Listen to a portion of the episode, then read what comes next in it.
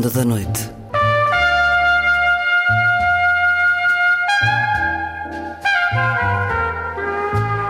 Com Luís Caetano.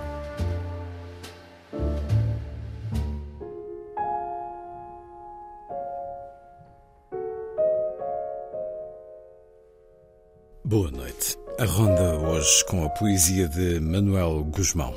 Deixou-nos ontem, aos 77 anos. Vamos escutá-lo a dizer Paisagens 6, na vida breve. Porque é sexta-feira a crónica de Mário Cláudio, Fósforos riscados no vento, hoje dedicada ao rato. Já na última edição, Isabela Figueiredo traz-nos um cão no meio do caminho. Na Semibreve, de André Lupi, música que há 20 anos se escuta de segunda a sexta nesta antena, música de Shostakovich na viagem proposta pela Semibreve. Vai ser assim a ronda.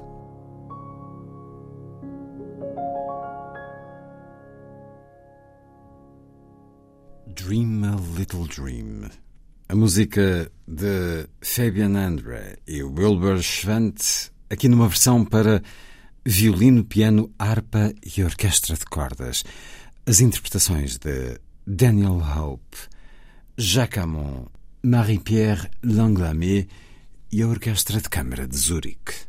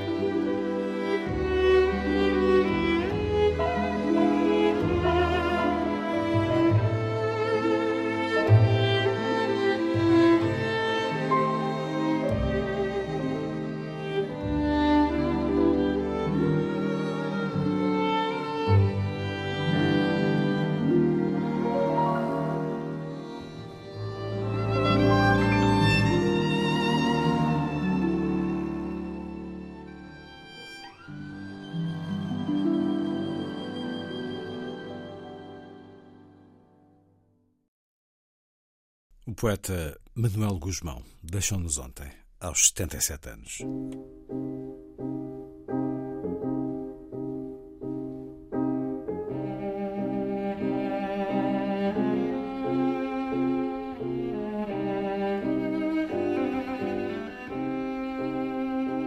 A vida breve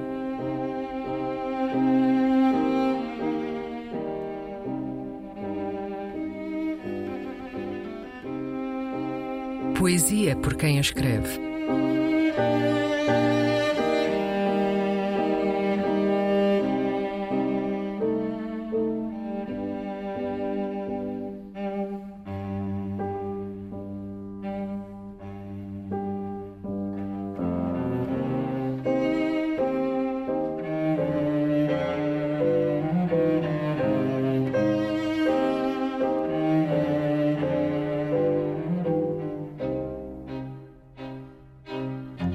Paisagens 6 Um poema de Manuel Guzmão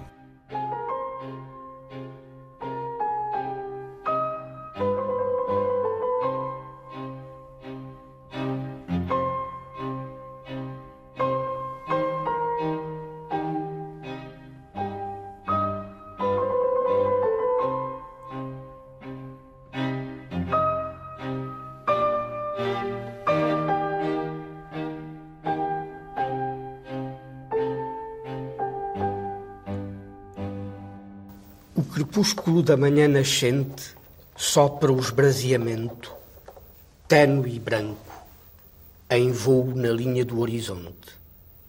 E por sobre límpidas, palidíssimas as luzes urbanas, acendo os espelhos das salinas, quatro águas que estremecem a manhã. Por trás da casa, atrás de nós, o úmido marulho de pássaros frágeis que destecem a sombra. A teu lado, o corpo de quem te convida à manhã do mundo.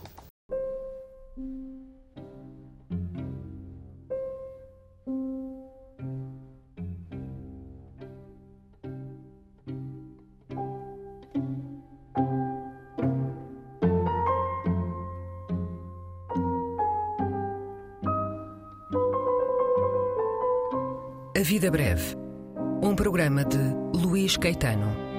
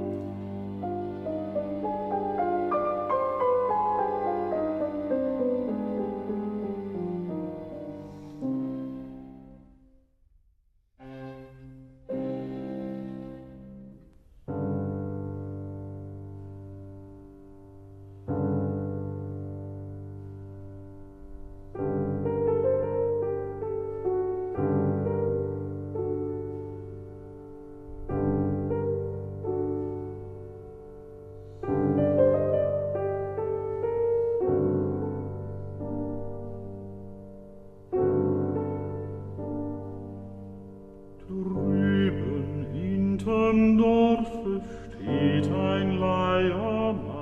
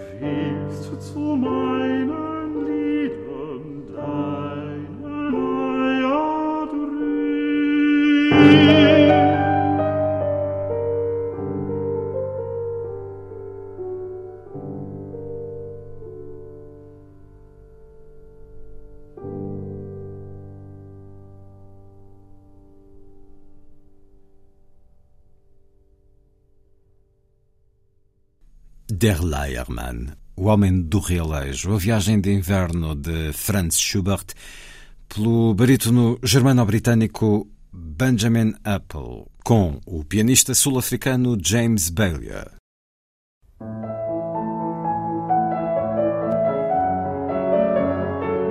Fósforos riscados no vento.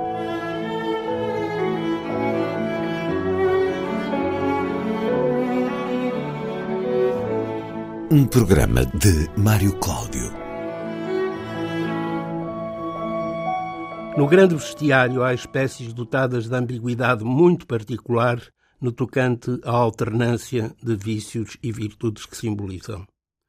É claro que o rato se avantaja como testemunha primeira desta asserção, mas independentemente da funda simpatia que dedico a todos os roedores será difícil, de facto, detectar exemplo mais acabado de bonomia e ternura, e em simultâneo de perigosidade e destruição. Exterminar a rataria e comprazer-se com ela bem poderá preencher todo um manual de higiene e um inteiro fabulário de bichos humanizados. Os ratões de Esopo, de Fedro e La Fontaine, uma vez paridos pela montanha, aliam-se com o leão e reúnem-se em assembleia. Mas logo um protagonista heróico, o flautista Damelin, os trata como nojenta praga de que é imperioso libertar a cidade, e nisso seguem George Orwell e Marcel Camus, se se quiser citar tão só alguns. Treme, entretanto, a pena em meu punho ao lembrar-me da brutalidade nazi, apostada em ver como núcleos desta fauna vários grupos, eventualmente diferentes da maioria, e ao contrário daquilo que Beatrix Potter concebera, conferindo aos mesmos a dignidade de alfaiates ou de mães de família. A ratazana, e talvez por se apresentar desconforme e teoricamente fêmea, simbiose que sempre deflagra o pânico, ilustra uma repulsa que não chega a castigar o ratinho. Não faltará quem presuma que o susto da dama, subindo a uma cadeira, e berrando a plenos pulmões, por receio de que o minúsculo Mica lhe trepe pelas pernas, não passará de estratégia de sedução com que a mulher emancipada, ou não, secularmente leva a água ao seu moinho. Muito mais sinceros se manifestariam os guinchos se em lugar do ratito fosse o monstro de esgoto a ajustar contas com uma rival na disputa dos favores do macho esquecendo por momentos o esquilo, ao fim e ao cabo um degenerado de pluma no traseiro, e a cobaia, perene candidata ao martirológio por dar a vida por nós, o meu fascínio vai direitinho para os três pequenos ratos cegos que partilham o quarto dos brinquedos com as crianças vitorianas.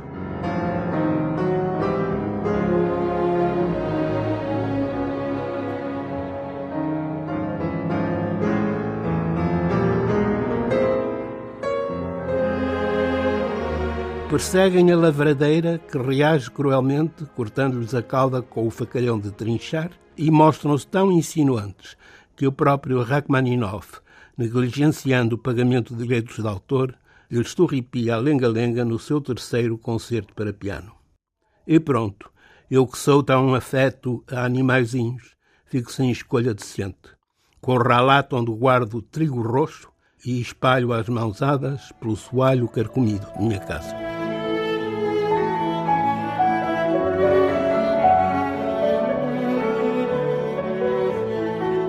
Fósforos riscados no vento. Um programa de Mário Cláudio.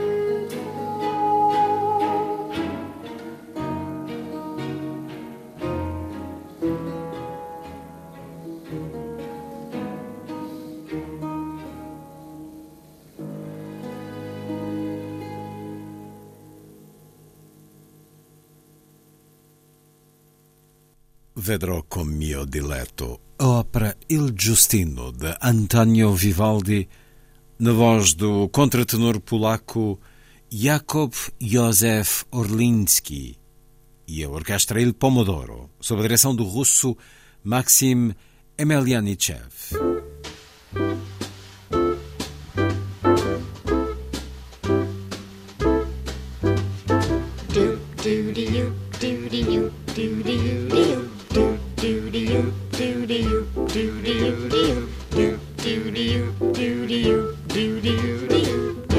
Semibreve, uma rubrica de Andrea Lupi.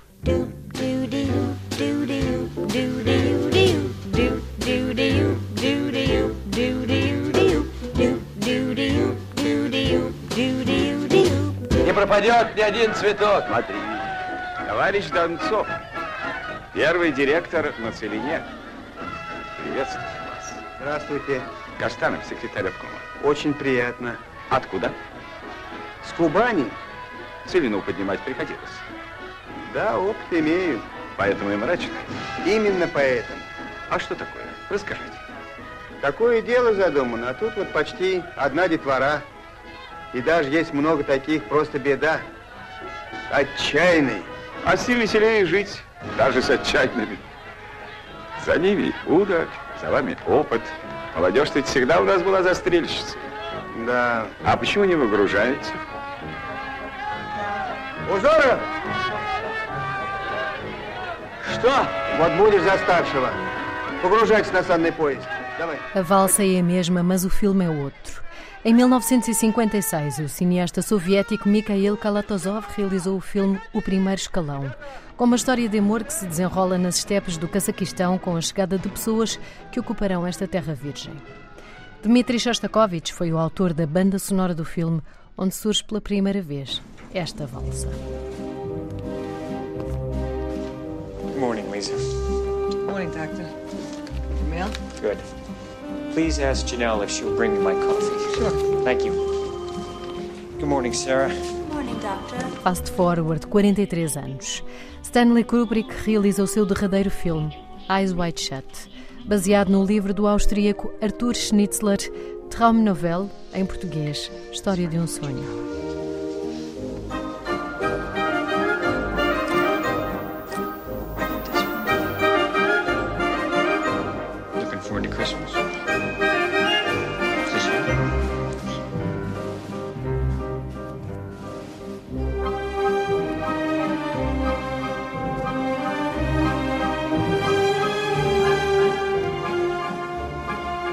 Filme de Kubrick, a valsa surge três vezes: no genérico do início, no genérico do fim. E a meio do filme, mais para o princípio, como que pano de fundo para a vida do dia a dia, a vida como ela é, a vida dele, médico, a vida dela, em casa a tomar conta da filha, que começa a ler. Before me, when I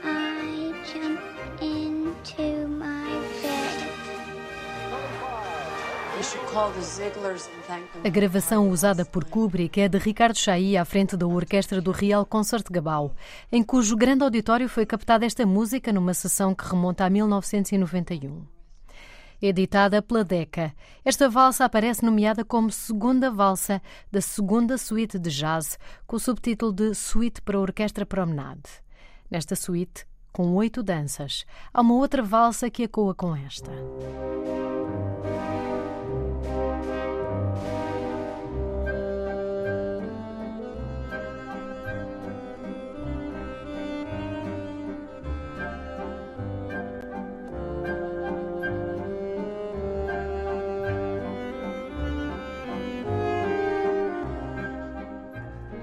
Em 1999, ano da estreia do filme de Kubrick, o compositor, radialista e académico britânico Gerard McBurney descobriu a segunda suíte de jazz, datada de 1938 para piano e que ele orquestrou. Ora, em 1934 e depois em 38, Shostakovich, então com 28 e 32 anos de idade, escreveu efetivamente duas suítes de jazz, com três danças cada, como encomendas para a então recém-criada Orquestra Estatal de Jazz.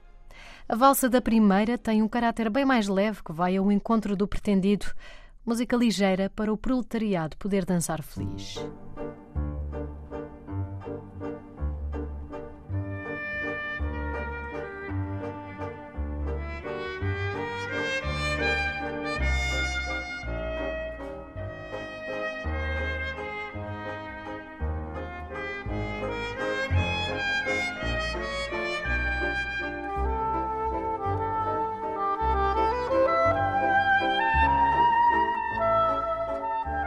Valsa usada nos filmes tem um caráter mais sombrio.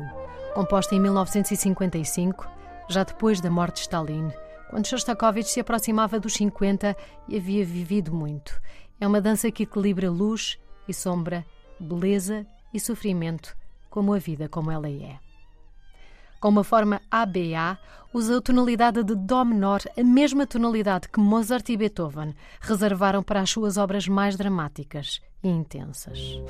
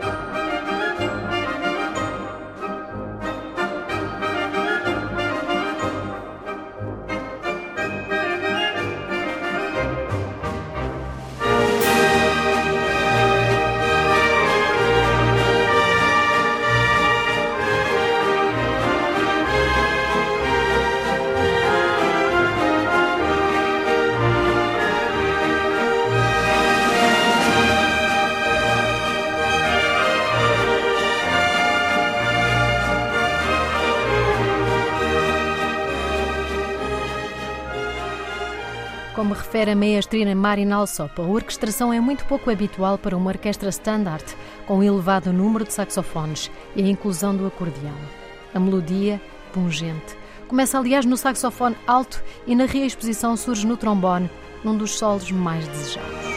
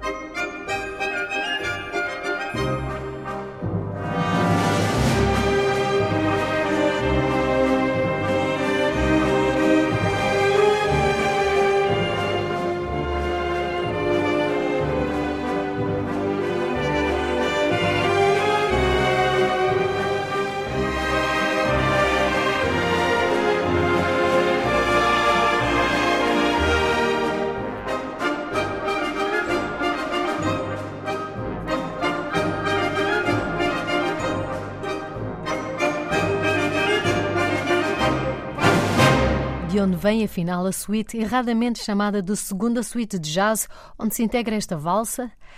A suíte para a Orquestra de Variedades foi compilada em 1956 por colegas de Shostakovich, que reuniram diversas danças e músicas de curta duração que o compositor escrevera para diversos filmes. Kubrick apercebeu-se do caráter cinematográfico desta música, para sempre associada a esta interpretação. Segunda valsa da suíte para a Orquestra de Variedades de Dmitri Shostakovich, com Ricardo Chailly à frente da Orquestra do Real Concertgebouw, editado pela Decca. I do love you. And you know, there is something very important that we need to do as soon as possible. What's that? Fuck. Like it so much, I'll doodle some more. Do do you, do do you, do do you, do you, do do do you, do do you, do do you, do do do do you,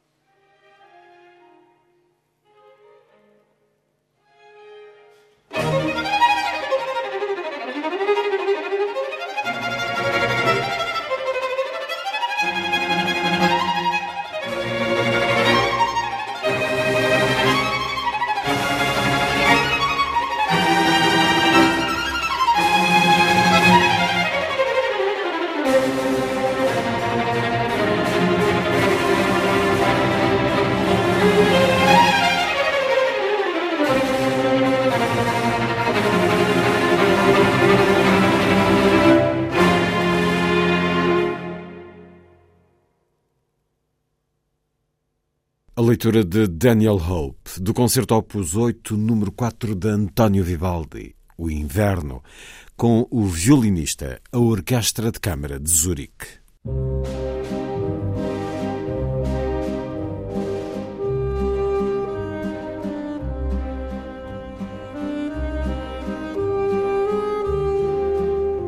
Última edição. Programa de Luís Caetano.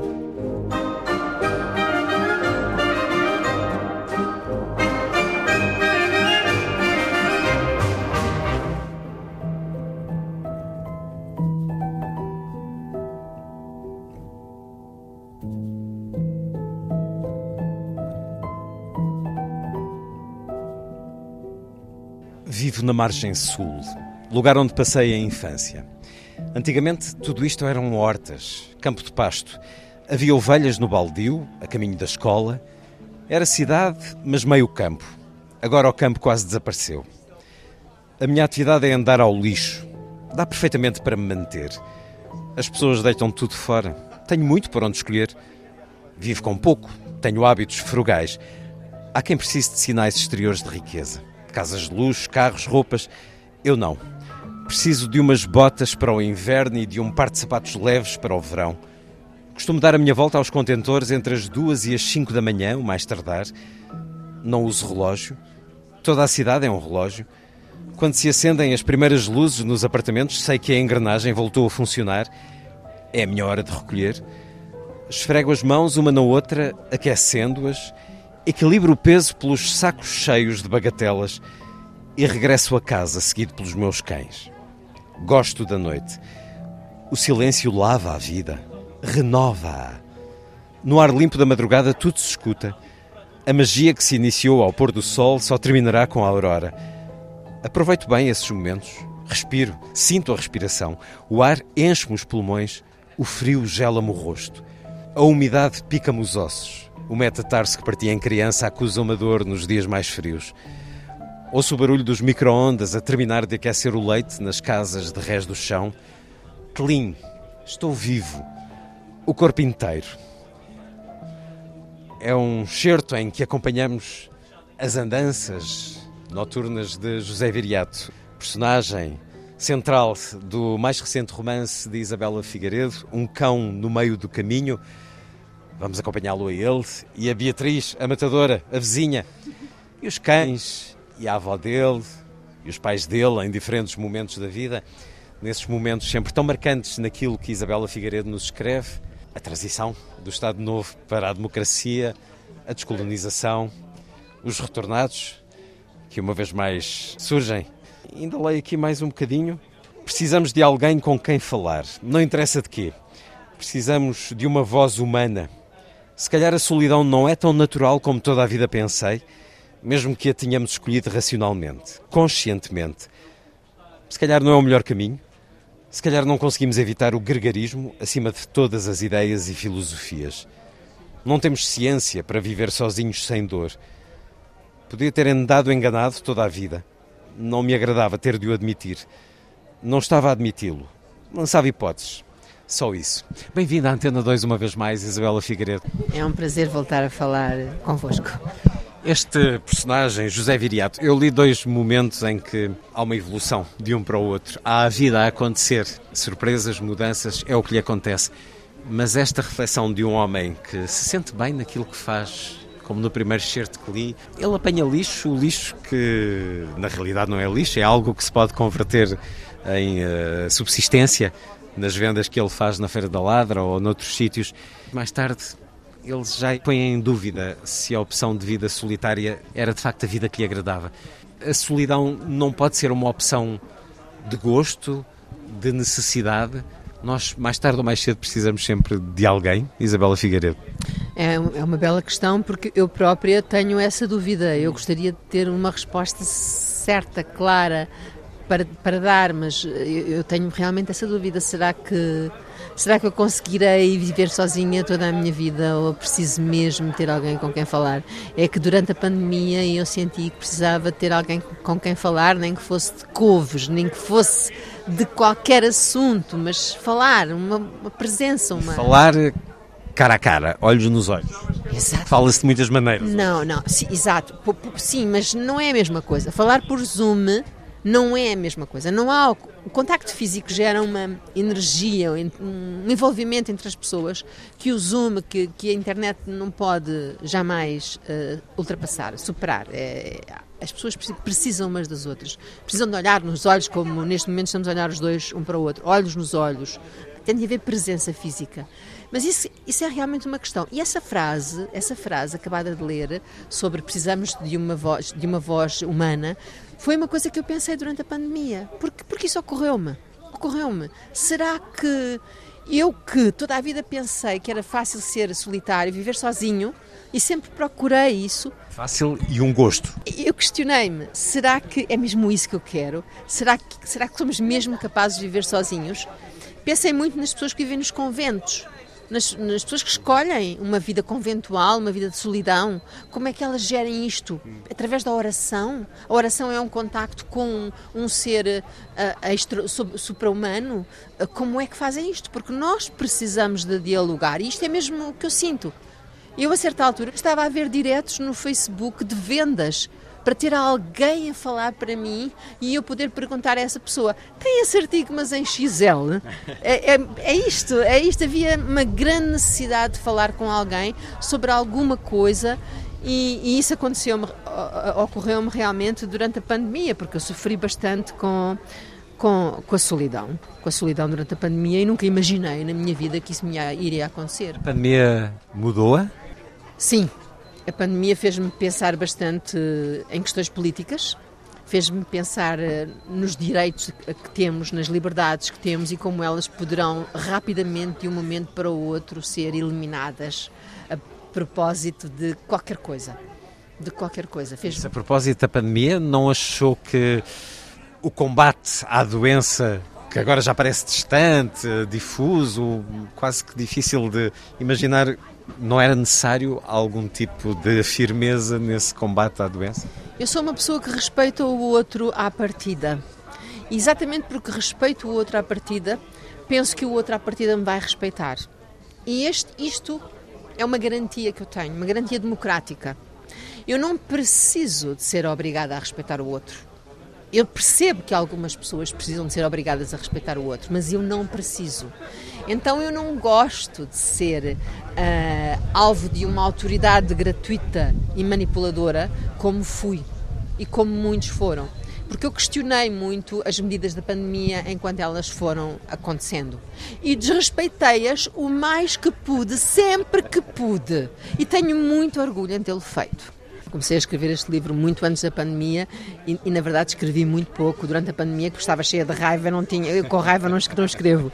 Mas, mas refleti bastante durante a pandemia sobre esta questão das, das- da liberdade, da nossa liberdade, da importância da liberdade. E este livro não era, não era para ser um livro sobre solidão, era para ser um livro sobre a liberdade e a importância da liberdade. Por isso é que o José Viriato não tem patrão, ele recusa o trabalho. Mas quando eu entreguei este livro ao meu editor, o meu editor leu este livro como um livro sobre solidão. E eu não, eu não disse não, não é sobre solidão. Eu não disse que não era. Aceitei, porque percebo que a solidão é uma consequência da necessidade de liberdade. E há uma ligação entre as duas coisas. Uh, por exemplo, o Presidente da República dizia há pouco tempo que há uma ligação entre responsabilidade e poder e responsabilidade, não é? Há uma ligação entre poder e responsabilidade. Quem tem muito poder tem muita responsabilidade. E eu acho que também existe uma grande relação entre liberdade e solidão. Quem é muito livre corre o risco de ser muito solitário. São personagens livres, sem patrão. Ele não tem patrão, ela dá ao patrão um fim que não se pode revelar. Todas as manhãs, quando terminava a escolha dos objetos recolhidos, lavava a cara e as mãos e ia dormir. O movimento lá fora começava a intensificar-se. Não gosto das manhãs. A luz branca e úmida incomoda-me. A ebulição dessas horas enerva-me. Após estas tarefas, os cães dormiam comigo a sua soneca. Ressonavam, espalhavam-se pelo chão, dormiam onde lhes apetecia. A sua companhia e calor confortava-me e adormentava-me. A sua respiração sossegava ao meu íntimo. O amor dos cães é calmo e silencioso. Eles confiam em mim e eu neles. Quando está frio, dormem na minha cama. Vamos nos movendo ao longo do sono, ajustando-nos. Eu volto-me, eles voltam-se, como na matilha. Parece que escavamos um buraco fundo na terra e estamos lá dentro, uns em cima dos outros, aproveitando o calor que geramos. O meu cheiro humano é ácido e acre. O dos cães é algodão doce castanho. Uma nuvem sem arestas. Cada cão tem o seu cheiro base, como um cobertor de terra. Juntos somos uma rede de elementos naturais que não começa nem acaba.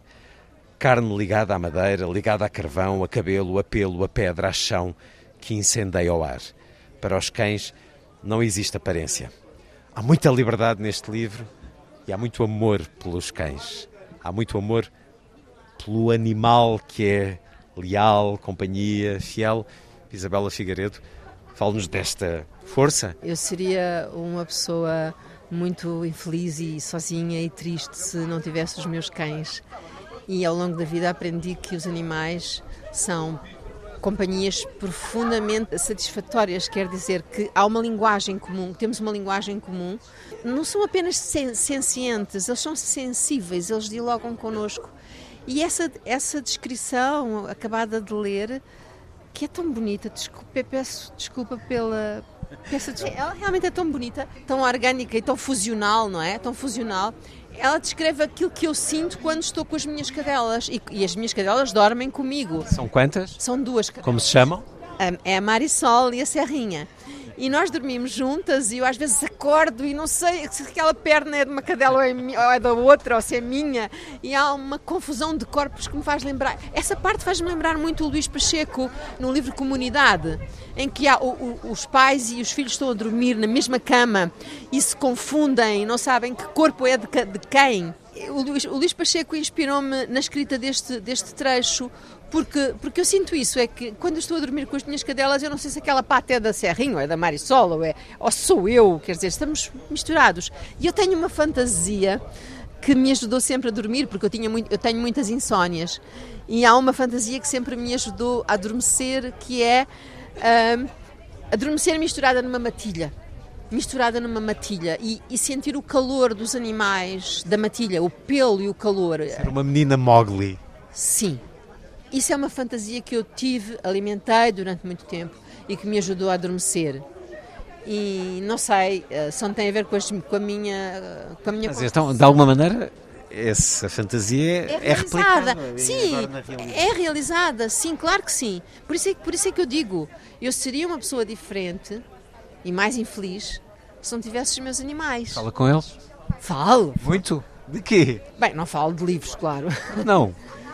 Posso falar, posso falar de livros, mas falo de outras coisas, falo de coisas mais, emocio mais emocionais até, falo de coisas emocionais com os meus cães, sim, e sei que elas ficam a olhar para mim com uma carinha de não compreendo nada, mas compreendem, no fundo compreendem, sim. Nós vivemos um tempo estranho em relação a esta questão dos animais de companhia, cujos maus tratos passaram a estar previstos no Código Penal, mas o Tribunal Constitucional já declarou inconstitucionalidade de muitas decisões.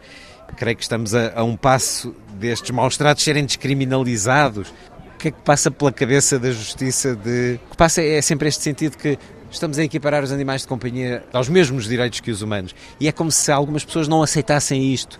Qual é o seu olhar sobre esta indecisão jurídica que estamos a atravessar, Isabela Figueiredo? Nós estamos neste momento a atravessar uma, uma fase uh, civilizacional importante. Estamos indecisos sobre a nossa civilização, se avançamos ou não. Algumas pessoas já não estão indecisas, já estão muito seguras e muito certas. No entanto, a justiça anda sempre a reboque da, dos movimentos uh, cidadãos, dos movimentos uh, civilizacionais. A justiça, a religião, uh, tudo sempre anda atrás, anda sempre a reboque, anda sempre atrasado. Mas, mas o, o que eu penso é que isto, este, este, caminho da equiparação dos direitos dos animais aos direitos humanos enquanto seres sencientes e, com, e com, com direitos, como nós temos, é inevitável e vai acontecer, se não for este ano, vai ser no próximo, como a eutanásia, como o direito, o direito a morrer com dignidade, tudo isto está em, em movimento. Uh, o mundo está em movimento em todos, em todos os sentidos, em todos os sentidos da igualdade, igualdade de género, de raça, de classe. Nós estamos a caminhar a, a, passos largos para um mundo melhor. E esta nova geração, a geração dos 20 anos, já não olha para as coisas como a minha geração, olha com uma abertura muito maior com, e, com, e com uma necessidade de mudança muito grande. Portanto, o Tribunal Constitucional não aprovou agora essa lei, mas vai aprovar. Não é no próximo ano, vai ser no, pro, vai ser no seguinte. Mas isso vai acontecer, é inevitável, é um caminho que estamos a percorrer. Não, não, não há passo atrás. Portanto, tenho esperança. Um cão no meio do caminho, de Isabela Figueiredo, uma história cheia de rimas e de encontros. A vida também é assim consigo, como se as peças de repente fizessem sentido. Eu não planeio muita vida, eu deixo-me ir. E isso é bom, porque vão acontecendo coisas interessantes e são surpresas, sempre surpresa. Eu já percebi que se planeio muito, eh, não, não acontece, que sai tudo errado. Então deixe-me ir, como nos livros, aliás, nas personagens também, também me deixo ir. E depois sou, sou surpreendida, conheço pessoas e personagens maravilhosas, vivo coisas tão bonitas. Ainda hoje tive uma, uma vivência tão bonita no, numa universidade onde fui e onde conheci pessoas extraordinárias e fui tão bem recebida é assim que eu vivo, é, é no inesperado e no, no que vem, no, no, que está para vir e eu não, não planeio. É. E é cada vez mais uh, sentida por muitos leitores, cada vez mais tida como uma voz de escrita, sente-se também assim, cada vez mais uma escritora, é escutada sobre o trabalho da escrita, sobre o seu olhar sobre o mundo também. Permite que diga uma coisa que acho que nunca disse em público. Eu não fui uma mulher amada no sentido romântico, mas eu sou profundamente amada pelos meus leitores e de alguma maneira isso me compensa. Um cão no meio do caminho, último romance de Isabela Figueiredo, uh, dar-nos esta história tão cheia de amor, tão cheia de descoberta e de liberdade. Essa palavra-chave. Sim, amor e liberdade. Obrigado por ter estado na antena. Obrigada, Luís, obrigada.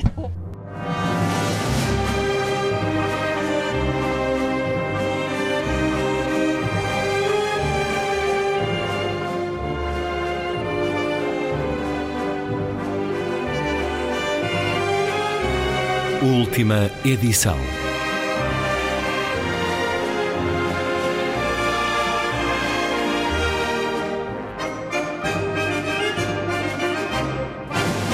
Está feita a ronda. Assim, obrigado por estar com a rádio. Boa noite.